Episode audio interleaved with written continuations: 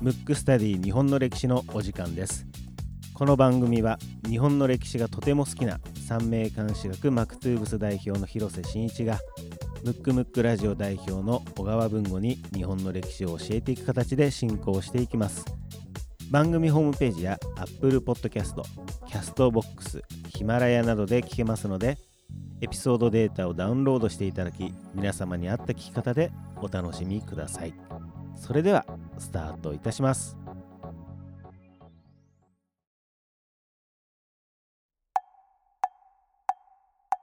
むくむくラジオだべ。むくむくラジオだべ。むくむくラジオだべ。ムックスタディ日本の歴史第39回目でございます。39回目。はい。はい。あのー今回もですね、はい。また早速リクエストフォームいただいてますので、はい。読みたいと思います、はい。えーラジオネーム松井さん。リクエスト人物出来事は戦国ほか、うんうんうん。えー今日から聞き始めました。はい歴史苦手でしたが歴史上の人物たちの人間味ある話を聞くと興味が湧いてきて楽しく聞いています。特に上杉謙信など無欲なのに無敵とか超不思議人物すぎて興味津々です。さてリクエストは戦国時代などでの戦い方についてです。上杉謙信が強かったのはどんな戦い方作戦だったのだろうと思ったのがきっかけで歴史の人物の取った作戦についてお話を聞きたいですと。いうリクエストフォームがなるほど。ありがたいですね。でもあのあのこの番組の趣旨であるね、はい。これをきっかけにまあ好きになってもらうっていうのが、はい。まあなんかそのままの感想だったんでそうですね。非常に嬉しいかな嬉しいですね、うん。なんかあの着々とね、うん着々とっていう言い方正しいのかな、うん。あの本当にリクエストフォームたくさんいただいて、はい、えーなんかきっかけでうん。興味を持ってますっていうふうにねコメントいただける方がはい、増えてきて、増えてきてなんかいいですね。ね嬉しいですよね。最近リクエストそのものもだいぶ増えてきまして本当にありがたいことに。ありがたいですね、ということで、はい。えっ、と今日あそうそうそう、はい。あのちょっとですね、あの新しいこと新しいこと。いきなりいきなり、あの場面転換です場面転換ね。はいちょっとね僕ら新しいことをなんかしたいなっはて思ってまして、あのまだあのこれ仮題ですけども、はいはい。あなたのところへお話ししに行きますプロジェクトプロジェクト。みたいいなですね。僕もさっき聞いたんですけどね。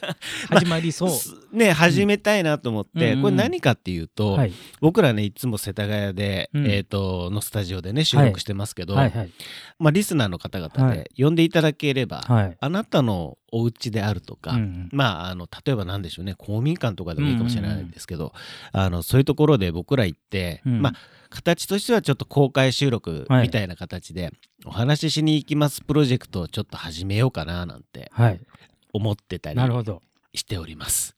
えー詳細はそうですね。そはいあの 番組のホームページとかにうん。ちょっと載せようかななんて思ってて、まだこれね企画段階なんで、うん。どうなるか分かりどうなるかわかんいないですけど、はい。ちょっとだけもしそういうのであのぜひぜひみたいな人がいたらね。そうですね、ん。あの呼んでいただければ、ひはい。あのまあ、僕らの行ける範囲でっていうことになりますけども、調整したいななんて思ってるので、はい。あの随時、あのホームページとかにはい。載っけていきたいなと思うので、なるほど。ちょっとチェックをして、チェックですね。はい。はい。いただければなとはいいう告知なのかお知らせを挟ませていただいてこの松井さんの今日踏まえてですね。踏まえてリクエストフォームをい一応ただいあの戦国の戦い方っていうのはねいまいち僕もねはい。あの正確には分かってないので、はい。ちょっとそれはまあいずれやるにして、はい。今回は、はい。伊達政宗来ましたね、うん、僕やろうかなと。いいですね、うん。僕はもう伊達政宗ってなんかうん。異常にかっこいいイメージが、あなんかあと音もなんかねいいですよね。いいよね。ううんんで実は、はい。あのなぜかこう僕のあのなんていうの広瀬家のはい。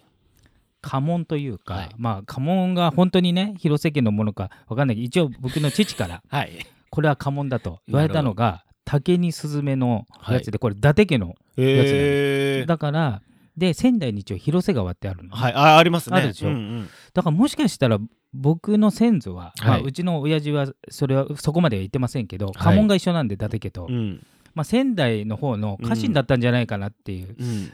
あの未確認情報ですけど一応家紋からすると なるほどです伊達ね家と同じなんで。えーでも可能性はなんかありそうですね。で地名から大体名字取るっていうね、はい。こともあるんで、うんうんでそれも踏まえてちょっと伊達政宗をはい。今回やってみたいなと、いいですね。ちょっと楽しみですね。ちなみに伊達政宗まあはい。さっき言ったかっこいいイメージがあるっていうのありあ言ってましたけど、はい。まず場所はどこの辺の人か知ってる、場所はあの仙台とかあっちの方ですよね。そう今で言う仙台、うん。なのであの当時今で言うと、はい。あの一番栄えてるの東京なんで、はい。い、いんですけど、まあ、当時は京都大阪なんで、うん。あの当時のみ都だったりあと秀吉が天下取って大阪城を作ってますからだからよほど端っこなのよ。あのだからなんていうんですか。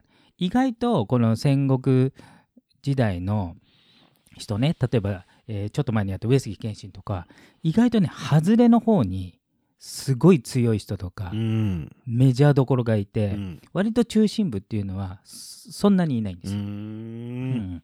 でそのやっぱ東北の雄の伊達政宗なんですけど、えーただね時代が若干まあいろんな戦国大名のはい。ちょっと一番最後ぐらい、そうですよね、家康のだから家康のちょっと後そうね。あの家康時代がすごく長生きしてるんでか。あの家康自体は実は最初からいるのね、まあうん。ただ最初は活躍できてないけれども、うんいいるいないで言うとうん。いたわけね、うん。うん要するに桶狭間ぐらいからいたんで、はい。要するに織田信長の最初のデビューぐらいの時もちろん織田軍ではないよ、うん。その時人質だったんで、うんうん。あのその時からいるぐらい古いんですけど、うん。めっちゃ長生きしたんで,、うん。であのどこにでも顔出してるんですけどなるほあの伊達政宗は生まれ自体がやっぱあの通常のいわゆるメジャーどころの人からすると後なんで、はい。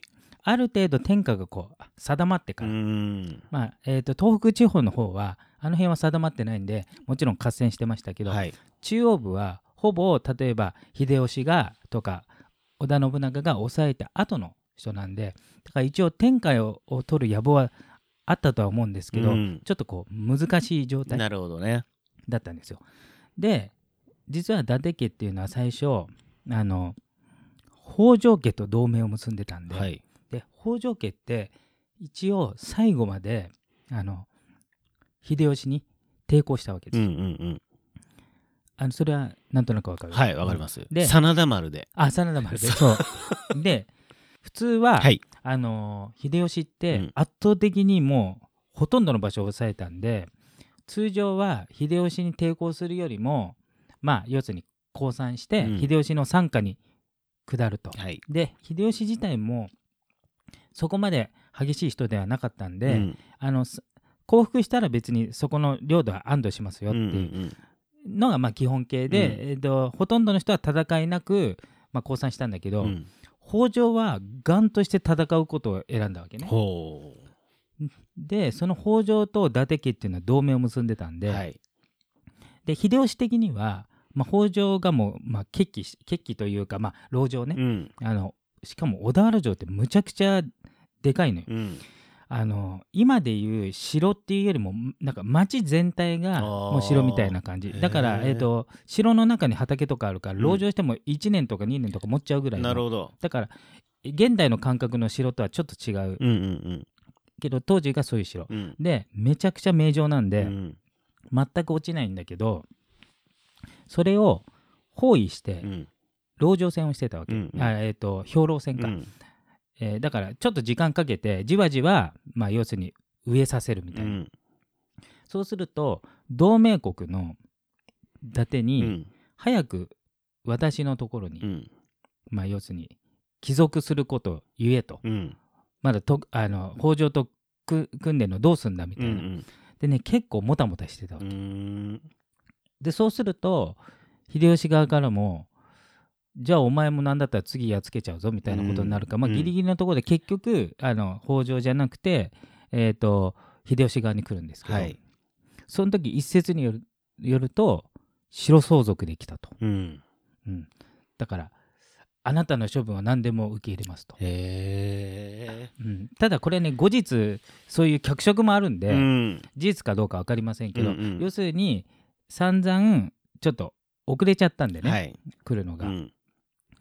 もうそれでもし怒るんだったらもううん殺してもいいですよぐらいの覚悟で、んだからもう死に装束できたみたいな、んで結局許されてまあ小田原もそのまま落ちてで結局戦わずして一応伊達家はと,、えーとえー豊臣方にはい。なったと、うん。ただ、えー、と伊達政宗自体はうんまだ野心はあったんで、うん。で当然秀吉の方が年取ってるんで、はいいまあ、いずれ秀吉は亡くなるじゃ、うんん。そうした場合、まあ、おそらく徳川の天下だけどまだ隙があるんじゃないか、うん。まあ、あと家康も年齢は多分秀吉と大して変わんないんで、うん。だけどまあ思いのほか長生きしちゃったから結局は成就はしないんだけど。で伊達家はまあ虎視眈々と狙ってたのと、うんあとその隙に、えー、と東北地方のうん。ちっちゃいとここう割と落として、うん。ちょっと,、えー、とせ勢力拡大とかしてて、はい。ただねそこまで戦上手じゃないから、うん。負けも結構あるわうけ、ーん。あの東北のまあそうなんですね。そうそうそう。あの意外とめちゃめちゃ強くて全勝してたわけじゃなくてまああそ、の普通の大名よりは強いとは思うんだけど、はい。あのそこまで猛烈に強いわけじゃない、うん。ただ一応あの野心もあったし、えー、と器量もあったんで、まあ、ある程度はこう落としててはい。で伊達政宗の、まあ、一番すごいところっていろいろあると思うんだけど、うんあの時代あの時代っていうのは、まあ、例えば国内だって、うんえー今でいう日本っていう概念はないわけね、はい。だから今今でいう東京とか大阪とか、ね。千葉とか埼玉。玉、うんそれが国だから、うん。だから、えー、と千葉県の人が千葉県でどうしようかって考えてる時に、うん。まず全国を統一しようって考えてるのも、うん。まあちょっと野心家とか、レベルの高い人だけど、うん。なんと後々ちょちょっと後でだけどね、あの戦国時代終わって江戸時代に入った時に、うん。あの仙台藩うん。伊達藩単独うでん。スペインと組もうと、大きく出ましたね。大きく出たでしょ、うん。でしかも当時あのそもそもまずそっちに行く人いないじゃない。そうですね。宣教師が日本に来ることがあっても、日本人がそっちに行くっていううん。まず船とかも多分うん。ボロいし、うん。あと情報もないし、はい。まあ本当に現代でいうと月に行くぐらいの多分レベルだと思うね、うんまあ、一般の人は全く考えてない、うん。でしかも同盟を結ぼうとして要するに対等ね、うん。うんスペインだからもう超先進国でしょ、はい日本日本よりも圧倒的に先進国。だけど、うん。やっぱ気ぐらいはやっぱ高いんでね、うん。まあそれは意識的には対等、はい。で結局その長谷倉常長っていう人、うん。聞いたことある？いや、ないですね。長谷倉常長ってねたまに歴史の教科書に載ってるんで、うん。知ってる人はいるかもしれないんですけど、うん。その人をまずスペインにうん。派遣して、うん。当時あのスペインが割とこうスペインとかポルトガルがね、はい。強い時代なんで、うんで結局あそのキリスト教、まあ、の前世なんうん。で、あキリスト教のトップであるローマ法皇、うん。ローマ教皇っていうのかうなん。当時は、に謁見までしてるわけ、えー。要するに、えー、と日本国としてじゃなくて、うん。仙台藩 伊達政宗としての使いで来ましたっつって、はいはいはい。謁見して、うん。一応いろいろなんかこうもてなされてうるわけ。だからまずそこまで、まあ、要するに施設を運ぶってういうんことと、うん。あとその技術と、うん。で結局その向こうに行ってまあ当然ねまあ簡単な話相手には相手にされないというよりも、うん。レベルが違いすぎて、うん。当然その思いよりはいかなかったんだけど、うん。その志がすごいじゃない、うんうんまずなんか壮大に考えて、うんうんうん。だからもう例えばもう千葉県知事がさ、はい。もうなんかアメリカと組んでうん。みたいな、もうそんなレベルの話だから、そうですよねなんかもうそうなんだみたういな、ん。あと例えば衣装とかもね、うん。ただえー、と戦国武将なんで、うん。一応韓国に後々、うん。えー、と秀吉がさ晩年ちょっと、はいまあはい今でありましいうたね。まあちょっと老人性のヒステリーになってんじゃないかっていうことで、うん。なんか突発的にねもう韓国攻め込むぞって言って、その時伊達家も言ったんだけど、うんあの伊達の軍隊がうん。もうキラッキラの着飾っていったの もうものすごくなってもう普通はさ今でいうまあ、ゲリラじゃない迷彩服で目立たない人はいもうキラッキラの、うん。そこからね伊達物っていうなんつうの要するにおしゃれ者あー。多分そのイメージなんだと思う。なるほどね。要するにかっこいいっていううんうんうんうん。かそれを伊達物って今でも言うんだけど、うん。そういうなんつうのかな見た目にもあの他者を圧倒するような、はいはいはい。要するになんつうのかもう他のやつらと一緒に住んじゃねえみたいなねうん。ところがあるわけ。うん、でそのまあその、えー着るものもそうだし、えー、とあとね独眼竜って言って目がね、もともと病で1個の目ないんだけど、うん。あれ後世の、えー、と脚色があるんで、うん。その時は眼帯はしてないからうんね、うんうん。あそんなの多分ないから、うん。い今だと眼帯してからむしろかっこいいんだけど、うん。当時は多分そのままだと思うんだけど,、ねど。おそらく、うん。うん、だからいろいろハンデキャップを重ねながら、うん。しかもねえっ、と大体あのい現代と違うのは、うん。戦国時代とかその辺っていうのはまあ江戸時代になってから全然違うんだけど、はいもうね兄弟骨肉の争いっていうのはもうしょっちゅうあるわけ。うんだから、あの実の兄弟とかうん。親子でも殺し合いっていうのは当たり前なのね、うんうんだから今の感覚で言うと兄弟とか身内は安心で、まあ、むしろ家臣と、まあ、下克上やってんじゃないかっていうイメージなんだけど、意外と身内でやってんのよ、うん。大体ね、うん。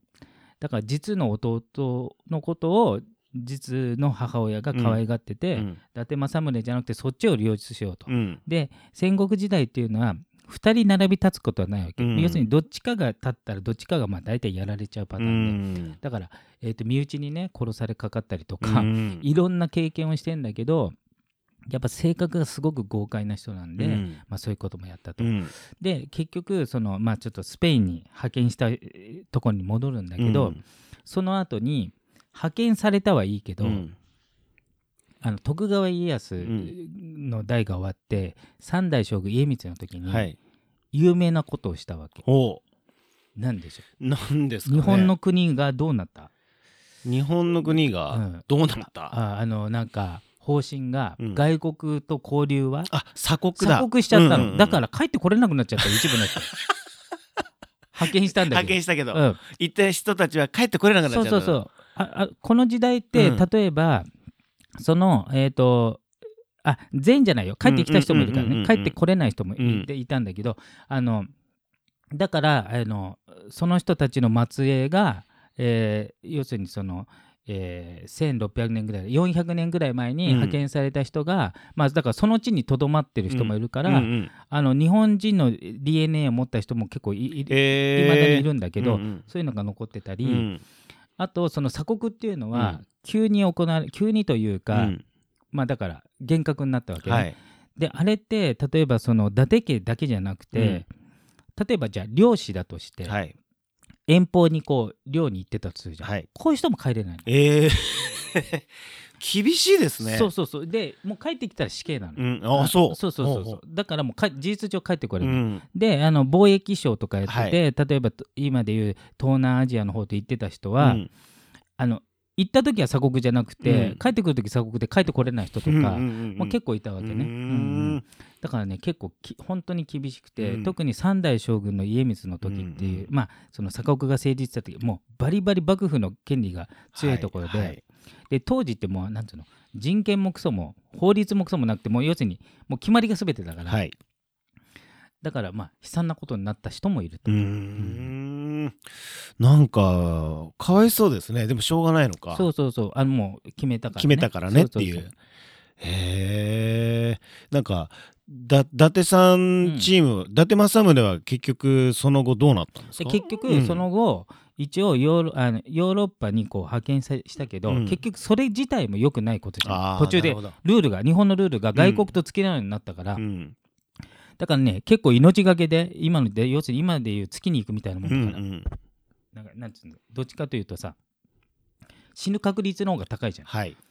だってい今だって、うん。飛行機最新鋭の飛行機でも落ちちゃうかもしれないのに、うんうんうんまあほとんどねですよ遠くに耐えられないような船とかで行くわけだから、まあ、命がけで行ったのうに、んまあ、結局無視されるっていうか、うん。もうなんかお前らはいなかったことになるみたいなね。だからそんな派遣してませんよみたいに、うんうんうんうん。うんあの多分最終的にはなっちゃったというか、ううん。ん。結局自分が外国と付き合ってるって言ったらまた処罰の対象になっちゃうんでね。なるほどな。ただ考えてることは非常にスケールのでかい、うん。多分文吾が思ってたよううに、ん。ある程度かっこいい人だったのかもしれない。そうですよね、うん。僕ね伊達政宗ってすごいかっこいいイメージなんですよ、うんもしかしたらそれは大河の、うん。あの渡辺謙さんがやってたじゃないですか、ね。うん。あれがねなんか残ってるのかな、あとやっぱシャレ者って言って、うん。まあそのかっこよく見せるっていう美学をもともと持ってた人ではあるんで、そうですね、うん。伊達眼鏡ってそういうことなんですかねもしかしたら、まあそうかその伊達っていうこと自体がおしゃれっていう意味だから、うん。そっからかもしれない、知れないですよね。うん。そうそうそうそう。へーもしかしたら。いやいやちょっとね伊達政宗、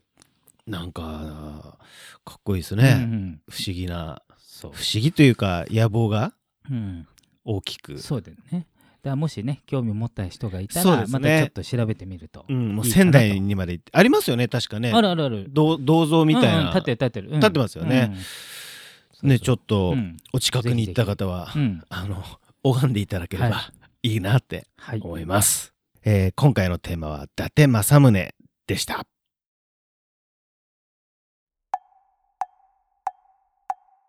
くむくラジオだべ。むくむくラジオだべ。むくむくラジオだべ。